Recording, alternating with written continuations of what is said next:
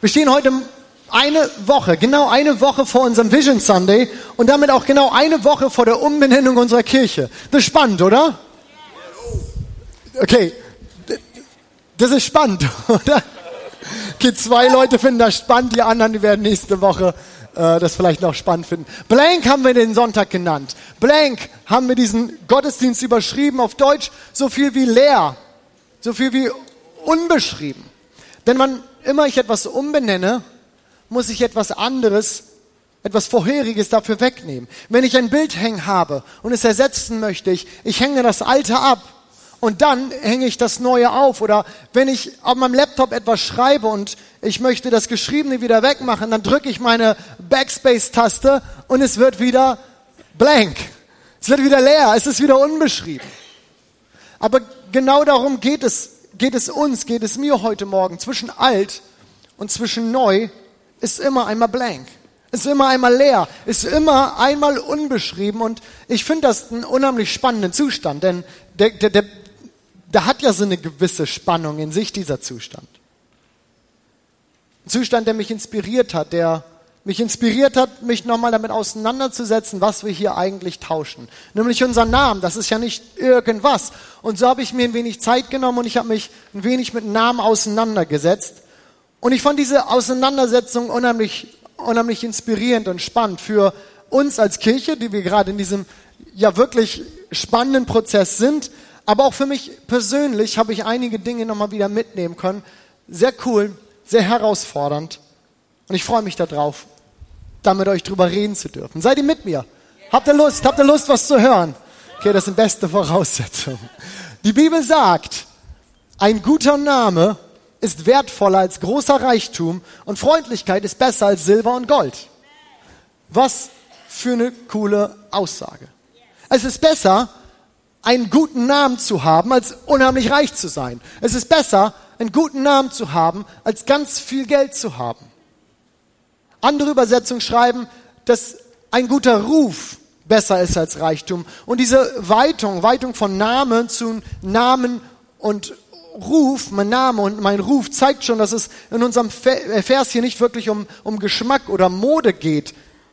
Das ist cool, das ist uncool, das ist gut, das ist nicht so gut. Mein Name, der identifiziert mich. Ich werde mit meinem Namen zuortbar. Ich nenne einen Namen und ihr verbindet damit eine Person. Ich sage Andi und ihr denkt Sommer. Ihr, ich, ich nenne einen Namen und ihr verbindet damit eine Person. Wisst ihr, was ich meine? Ich meine, ich könnte auch Andi sagen und denkst einfach nur A-N-D-Y. Nein, wir verbinden da auf einmal eine Person mit. Ich werde mit meinem Namen zuordbar. Das ist erstmal ganz logisches Einmal-Eins. Aber mein Name trägt noch so viel mehr als, als, als, als nur die Identifikation einer Person damit.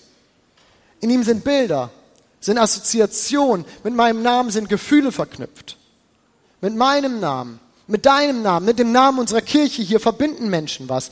Denn der Name ist mehr als nur A-N-D-Y, äh, A-N-D-Y. Ja, mein Name ist mehr als nur diese Buchstaben, die wir da aneinander reihen. Und so sind mir zwei Ebenen deutlich geworden, die unserem Namen Bedeutung geben. Zwei Ebenen, über die wir Assoziationen, Gefühle mit uns verknüpfen. Und ich möchte über diese zwei Ebenen ein wenig mit uns sprechen. Die erste Ebene das ist die primäre Wortbedeutung. Das ist die Ebene, auf der wir Inhalte schon im Namen mittransportieren und unserem Gegenüber in unserem Namen, mit dem, was der Name bedeutet, eine Botschaft mitgeben. Die zweite Ebene, das ist die assoziierte Bedeutung. Und im Grunde genommen ist die noch viel spannender, denn das ist mein Ruf am Ende. Das ist das, was neben dem, was ich vermitteln möchte, wirklich ankommt beim nächsten. Das ist das, was neben dem, was vielleicht ich an Informationen senden möchte, bei dir am Ende ankommt.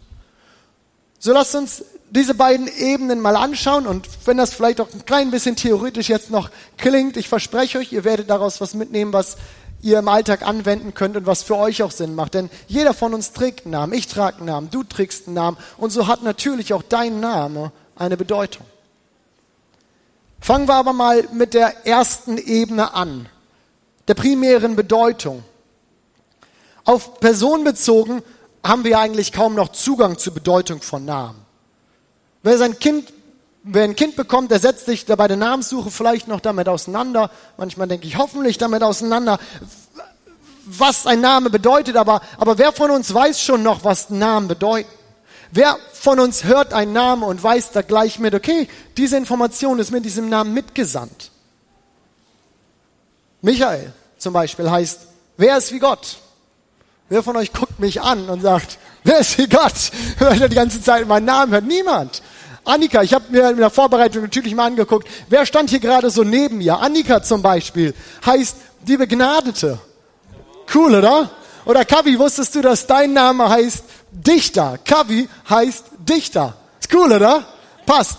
Ich meine, das kann nicht schaden, wenn man einen Lobpreisleiter hat, der die Bedeutung des Namens trägt, Dichter. Aber wer von uns trägt diese Gedanken schon noch so ständig mit sich mit? Zu Zeiten der biblischen Geschichten, aus denen wir so viel lesen und von denen wir zitieren und über die wir so viel lernen, war das was ganz, ganz anderes. Damals wurde unheimlich viel über Namen kommuniziert und Namen machten Leute. Ganz nach dem Motto Name it, claim it wurden Berufungen in Namen gelegt oder Orten wurde Bedeutung gegeben durch die Namen, die ihnen gegeben wurden. So lesen wir in der Bibel immer wieder Sätze wie, und er nannte einen Ort und dann verbindet sich damit etwas, was dort gewesen ist. Zum Beispiel, er nannte den Ort Bethel. Das bedeutet Haus Gottes, weil Gott hier zu Abraham gesprochen hatte. Oder er nannte den Ort Massa und Meriba, Versuchung und Streit, weil die Israeliten Gott herausgefordert hatten. Oder bei Namen, Saul, der erste König des Volkes Israel. Der König, den die Israeliten sich wünschten, weil alle Völker um sie herum Könige hatten. Und nun wollten sie auch jemanden. Sein Name bedeutet der Erbetene. Oder David, der König, den Gott eigentlich wollte, den, Gott, den, äh, der König, den Gott sich ausgesucht hatte. Sein Name bedeutet der Geliebte. Unheimlich viel wurde kommuniziert und wurde wurde an Informationen mitgegeben über Personen, nämlich mit den Namen, die ihnen gegeben wurden, mit den Namen, die sie trugen. Gut, wir lesen in der Bibel auch ganz, ganz merkwürdige Auswüchse ähm, von Namensgebung und aus heutiger Sicht denke ich mir, denkt man sich so, ich wünschte, man hätte denen das Recht entziehen können, ihren Kindern Namen geben zu dürfen. Der Priester Eli zum Beispiel, ja eigentlich ein ganz respektabler Mann. Und wir kennen ihn aus den Geschichten, dass er den Propheten, den großen Propheten Samuel großzog. Er nannte einen seiner Söhne Hofni, was so viel bedeutet wie Kaulquappe. Viel Spaß auf dem Schulhof damit, mal ganz ehrlich. Oder Hiob. Hiob, ein Mann mit wirklich eigentlich großem Ansehen, wirklich respektabel und bei seinem Schicksal will wirklich niemand schmunzeln über diesen Mann. Aber er nennt eine seiner Töchter Kerin Happuch, was so viel bedeutet wie Schminktöpfchen. Ich meine, Schminktöpfchen. Ernsthaft? Ernsthaft hier? Sollten wir je ein Kind hier vorne haben mit seiner Familie, dass wir segnen. Und wir werden heute noch Kinder segnen. Freue ich mich drauf. Das ist immer was ganz, ganz Tolles. Und das Kind heißt Schminktöpfchen. Dann wisst ihr, was ich davon halte. Also, liebe Eltern, das soll gar kein Druck sein, nur ein Hint. Die Bibel sagt, ein guter Name ist wertvoller als großer Reichtum. Schminktöpfchen hätte mir sicherlich recht gegeben. Und ich weiß nicht, ob sie sich einen anderen Namen gewünscht hätte. Aber ich denke, uns ist klar, dass es mir hiermit im Moment gar nicht so sehr um die primäre Wortbedeutung von Namen geht. Dass meine Eltern mir einen Namen geben können, der irgendwie gut ist oder schlecht ist. Dass mein Name mich für gut oder für schlecht qualifiziert. Aber was ich hoffe, dass deutlich wird, ist, dass mit meinem Namen plötzlich jede Menge Assoziationen losgehen, sobald wir seine Bedeutung kennen. Sobald wir wissen, was sein Name bedeutet, tut das was mit uns. Und er setzt Gedanken in Bewegung und wir verbinden auf einmal was damit. Und das hat uns natürlich auch in Bezug auf den Namen unserer Kirche beschäftigt. Na klar, in diesem Prozess sind wir ja gerade. Und anders als bei Personennamen verstehen wir die Namen von Organisationen oder von Kirchen, von Gruppen meist ja sehr gut. Zugegeben, je doller etwas zu einem Eigennamen wird, desto weniger verbinde ich überhaupt noch die Informationen, die da eigentlich drinne stecken damit. Aber jede Person Jeder, der erstmals mit einem Namen konfrontiert ist, liest die Informationen, die man über sich damit preisgibt, natürlich sehr genau. Und aus genau diesem Grund haben wir uns aufgemacht und das hat uns dazu bewegt, uns für uns als Kirche nach einem neuen Namen umzuschauen. Denn mit Campussen in Bremerhaven und Campus, äh, Campussen in Bremerhaven und Pferden können wir keine Gemeinde für Bremen mehr sein, wie es unser Name Freie Christengemeinde Bremen ja aber nahelegt.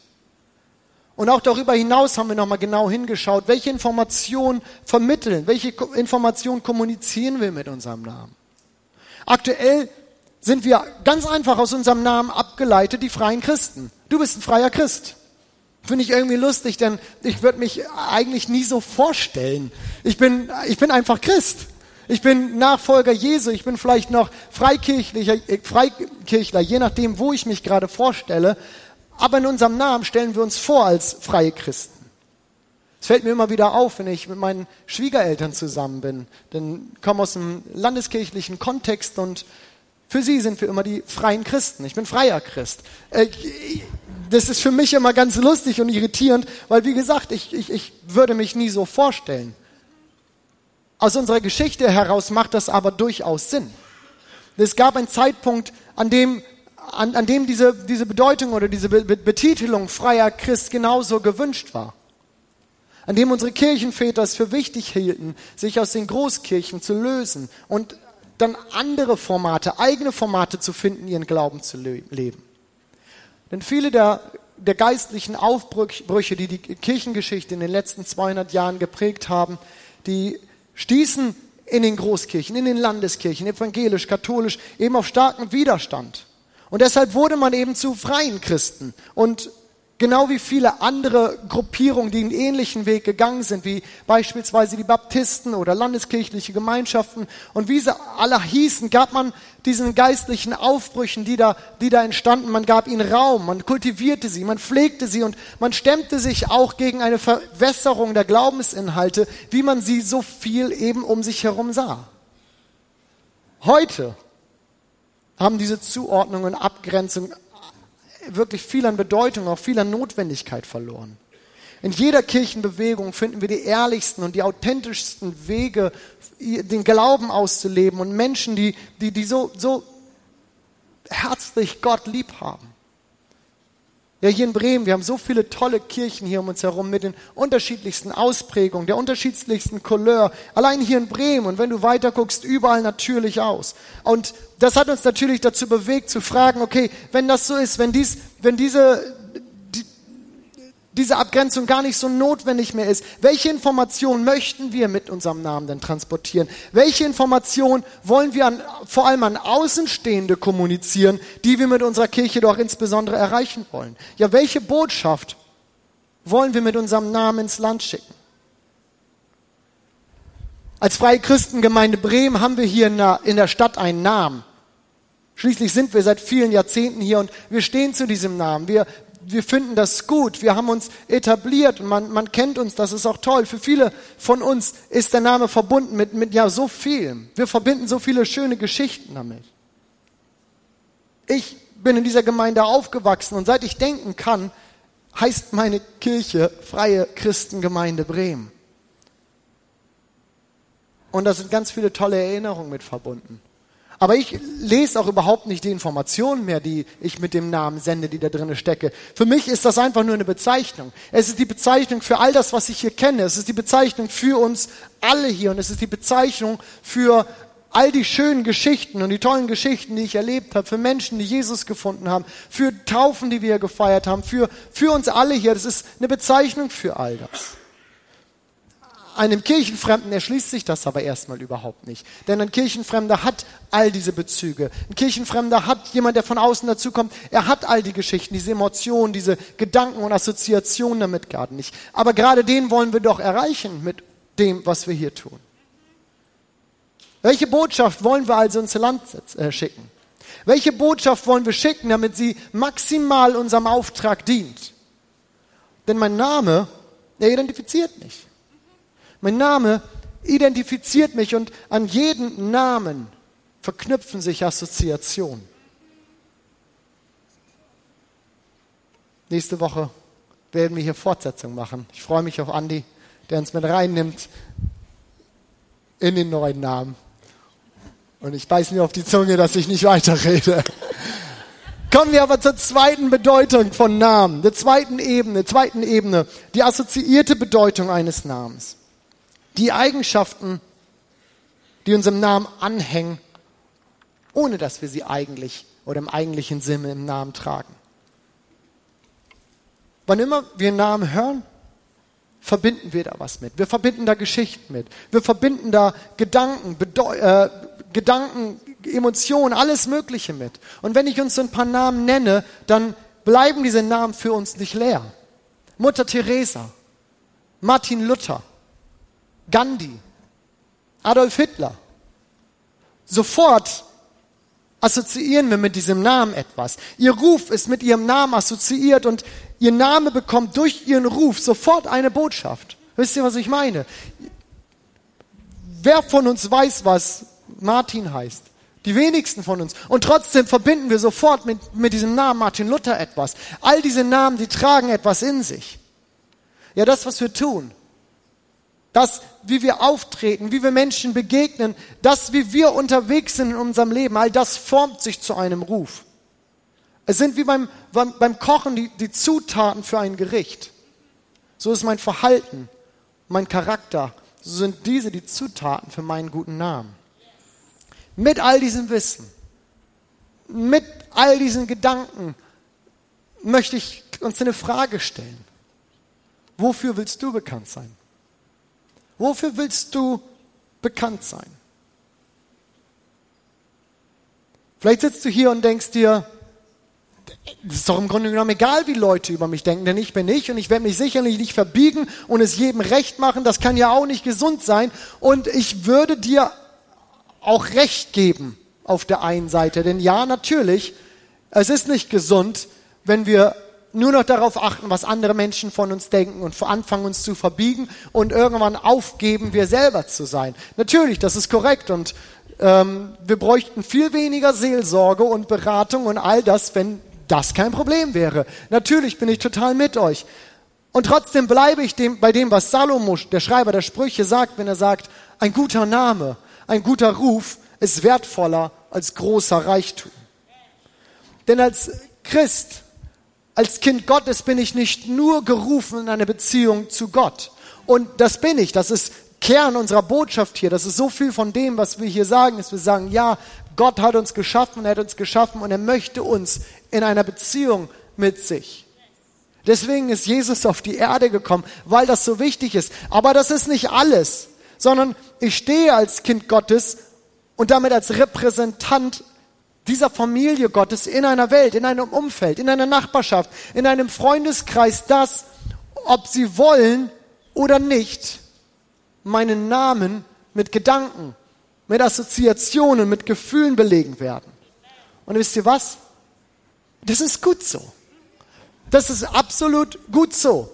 Denn wir sind gerufen, und hier gehe ich mal auf ein paar Worte Jesu ein, wir sind gerufen, Licht in dieser Welt zu sein und damit sichtbar. Wir sind gerufen, eine Stadt auf dem Berg zu sein und damit eine Orientierung für Menschen. Wir sind gerufen, Salz der Erde zu sein und damit zu beeinflussen. Wir sind nicht gerufen, unser Licht unter irgendeinen Becher zu stellen und niemand sieht uns.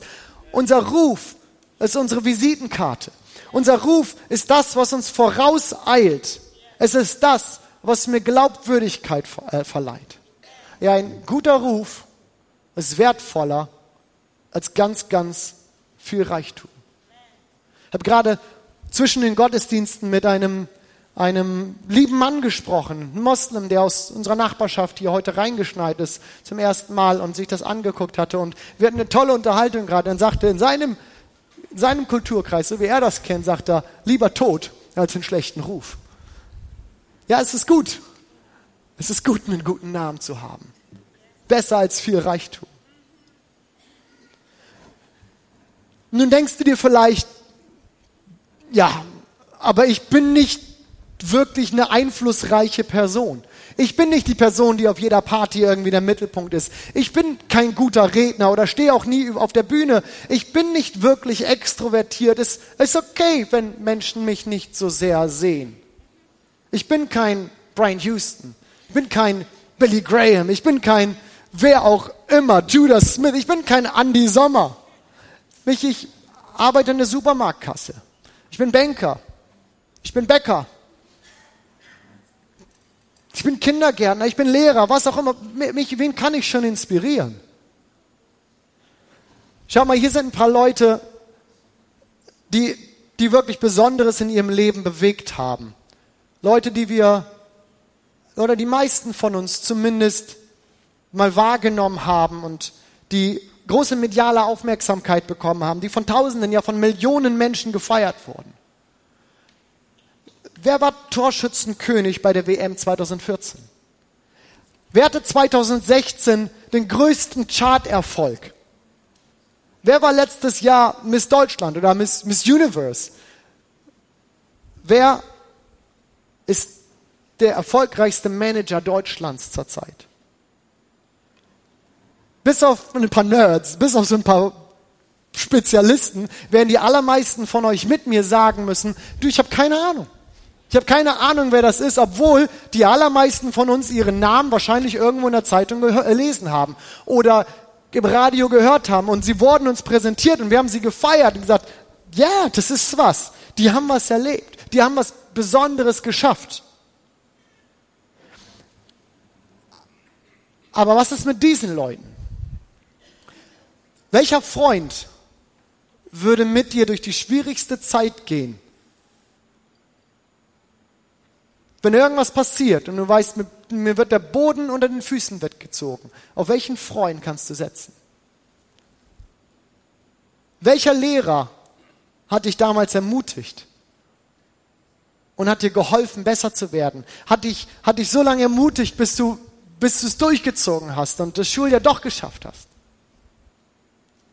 Wer war die Person, die dir zum allerersten Mal von Jesus erzählt hat und so von Jesus erzählt hat, dass du das geschnallt hast?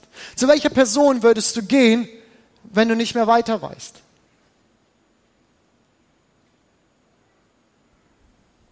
Zu diesen anderen Personen, die Besonderes in ihrem Leben geschafft haben und wo wir sagen würden, ja, dies, die haben ihre Bühne gehabt, absolut, und wir haben alle ihre Namen gehört. Die meisten von uns kennen ihre Namen nicht. Aber letzte Kategorie. Da sind Namen zu da. Da sind Namen dazu da. Ein guter Name braucht keinen großen Ruhm. Aber die Menschen um ihn herum, die kennen ihn. Die kennen ihn. Die kennen dich. Ein guter Name ist so viel wertvoller als großer Reichtum. Und das Schöne daran ist, jeder von uns kann so eine Person für jemand anderes sein. Dafür brauche ich keine besonderen Gaben. Dafür muss ich auch nicht ein bestimmter Typ Mensch sein, besonders extrovertiert oder sonst wie. Ich muss ganz, ganz toll aussehen, ich muss wohlhabend sein, ich muss gut reden können, was auch immer. Ich brauche diese Dinge nicht. Jeder von uns kann sich vornehmen, Menschen Gutes zu tun. Ich kann mir vornehmen, Menschen zu loben. Ich kann mir vornehmen, zu ermutigen. Ich kann mir vornehmen, ein Lächeln zu schenken. Ich kann mir vornehmen, Menschen in ihren Bemühungen zu sehen und sie zu unterstützen. Und wisst ihr, was das tut? Es prägt meinen Namen. Wisst ihr, was das tut? Es schreibt meinen Ruf. Welche Botschaft ist mit deinem Namen verknüpft? Blank haben wir diesen Sonntag genannt. Unbeschrieben. Leer. Und ja klar, natürlich, wir persönlich können uns nicht einfach umbenennen, wenn uns mal eben wieder danach ist. Und by the way, unseren Ruf würden wir ohnehin mit uns mitschleppen und er würde uns weiter anhängen. Dennoch möchte ich uns ermutigen, dass wir uns alle umbenennen. Nein, dennoch möchte ich uns ermutigen, dass wir einfach mal so ein hypothetisches Blank über uns aussprechen oder uns vorstellen und uns dann fragen, wofür möchte ich bekannt sein, wenn ich mal ausblende, was da ist, was die Realität ist und was Menschen von mir denken oder ich denke, dass Menschen von mir denken. Lass uns das mal ausblenden, ein hypothetisches Blank für mich persönlich und mich fragen, wofür möchte ich bekannt sein? Wenn Menschen meinen Namen hören, wenn Menschen meinen Namen nennen, was sollen sie mit mir verbinden?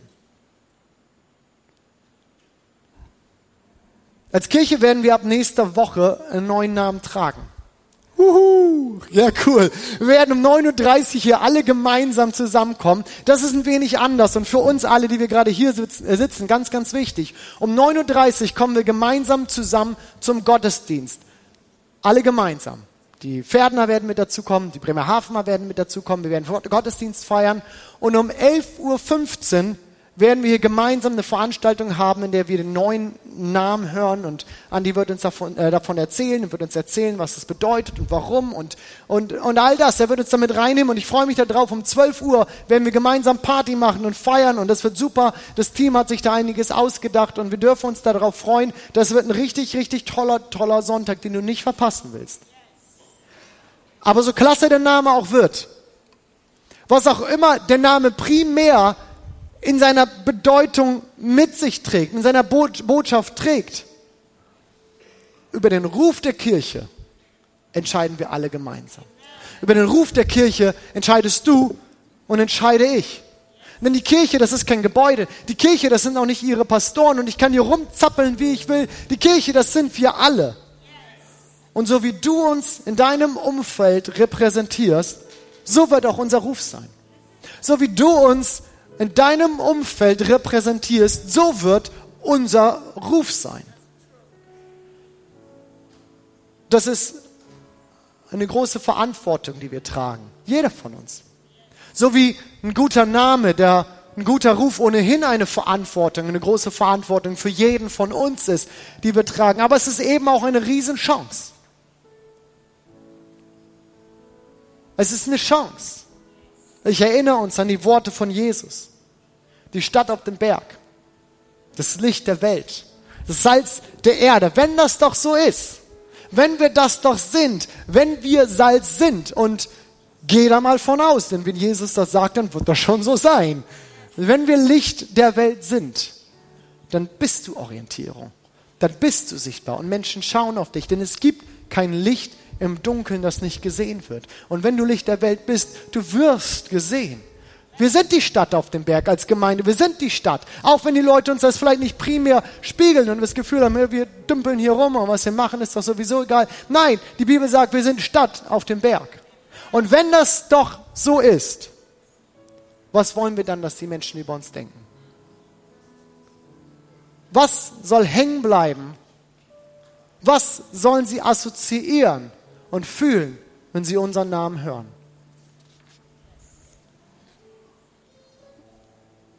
Den Ruf, über den entscheidest du und ich in deinem Umfeld.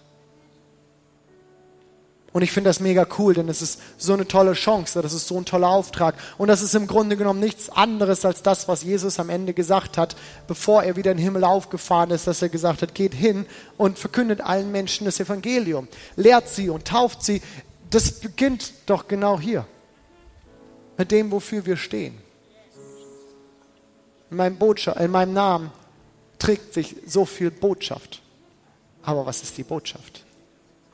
Ein guter Name ist wertvoller als aller Reichtum. Amen.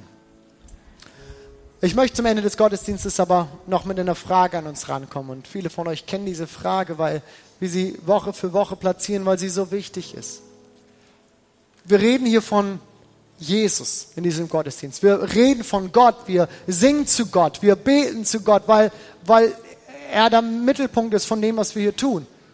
Wir sind hier, wir tun das, das ist das, was uns eint. Wir sind so unterschiedlich hier als Gemeinde, als Kirche und als Menschen, aber es gibt eine Sache, die uns eint. Wir haben alle Gott, Jesus als unseren Gott angenommen.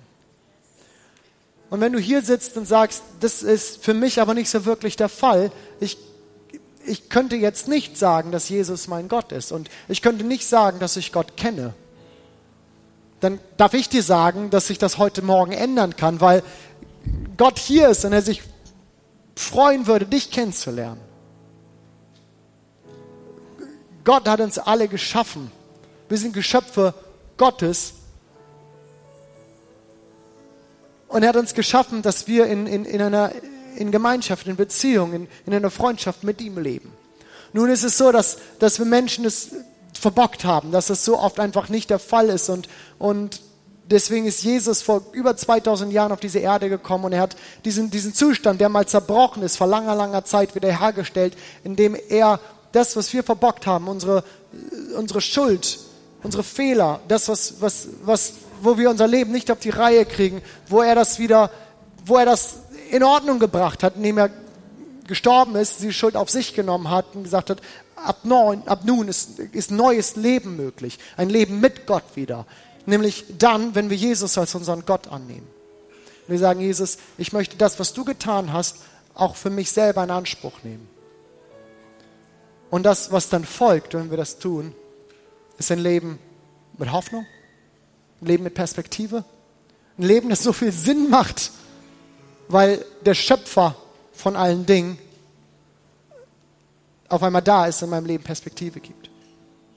Und wenn du hier sitzt und sagst, ich kenne diesen Gott nicht, aber ich würde ihn gerne kennenlernen, dann bitte ich dich gleich, mir kurz mal deine Hand zu zeigen, damit ich dich sehe, damit ich das mitkriege, weil ich gerne für dich beten würde und wir als Gemeinde, als Kirche, wir würden das feiern, wenn du diese Entscheidung triffst. Wir würden gerne schauen, dass wir dir alles geben, was du brauchst, alles helfen, was du brauchst, damit du diesen Gott besser kennenlernen kannst. Du musst noch nicht alles wissen. Du musst, darfst noch ganz, ganz viele Fragen haben. Das ist total in Ordnung. Habe ich auch. Aber dieser Schritt, dieser eine Schritt auf Gott zu, zu sagen, ich will dich kennenlernen. Und ich möchte das wagen, ich möchte das ausprobieren, zu sagen, ich mache Jesus zum Gott in meinem Leben. Das ist das Beste, was du tun kannst. Das ist das Beste, was du tun kannst. So möchte ich fragen, ist heute Morgen jemand hier, der genau diese Entscheidung treffen möchte, sagen möchte, ja, ich würde diesen Gott gerne kennenlernen, ich würde Jesus gerne kennenlernen. Zeig mir doch jetzt mal kurz deine Hand. Ich würde mich freuen, für dich zu beten. Ist heute Morgen jemand hier, der sagt, ich möchte Jesus gerne kennenlernen? Ich gebe dir noch einen Moment Zeit. Trau dich. Glaub mir, das ist gut.